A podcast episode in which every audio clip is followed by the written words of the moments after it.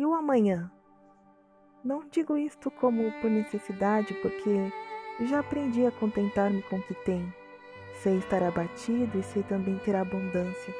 Em toda maneira e em todas as coisas estou instruído, tanto a ter fartura como a ter fome, tanto a ter abundância como a padecer necessidade.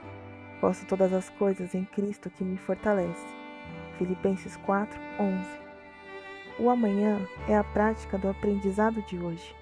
Paulo nos diz nesse texto: Já aprendi. Não importa o que viesse a ser o seu amanhã ele já estava habilitado para enfrentá-lo.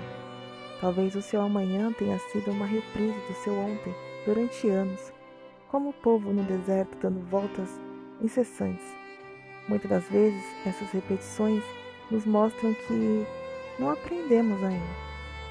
Ter a confiança como Paulo e poder dizer: Eu sei estar abatido, ter abundância, fartura e fome e até padecer necessidade são palavras de um coração grato e satisfeito.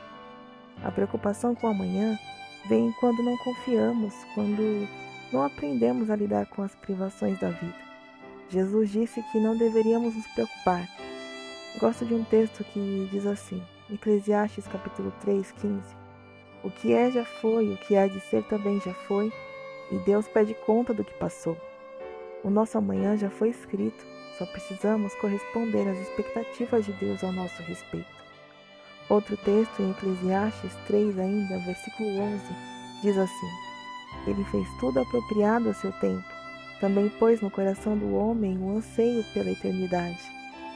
Mesmo assim, este não consegue compreender inteiramente o que Deus fez. Ter paz de que ele fez tudo apropriado ao seu tempo nos leva a não querer acelerar o nosso amanhã. Uma das últimas palavras de Jesus antes de ser elevado aos céus foram: Ele lhes respondeu: Não lhes compete saber os tempos ou as datas que o Pai estabeleceu pela sua própria autoridade. Atos dos Apóstolos, capítulo 1, versículo 7. Sabe, entregar o nosso amanhã a Deus é dizer: Deus, eu confio no amanhã que o Senhor já criou para mim e já foi feito, então eu descanso e que eu possa corresponder à tua vontade. Não nos compete saber tempos e datas, o que nos compete é confiar em um Pai que já estabeleceu tudo. Nós somos temporais, Ele é atemporal.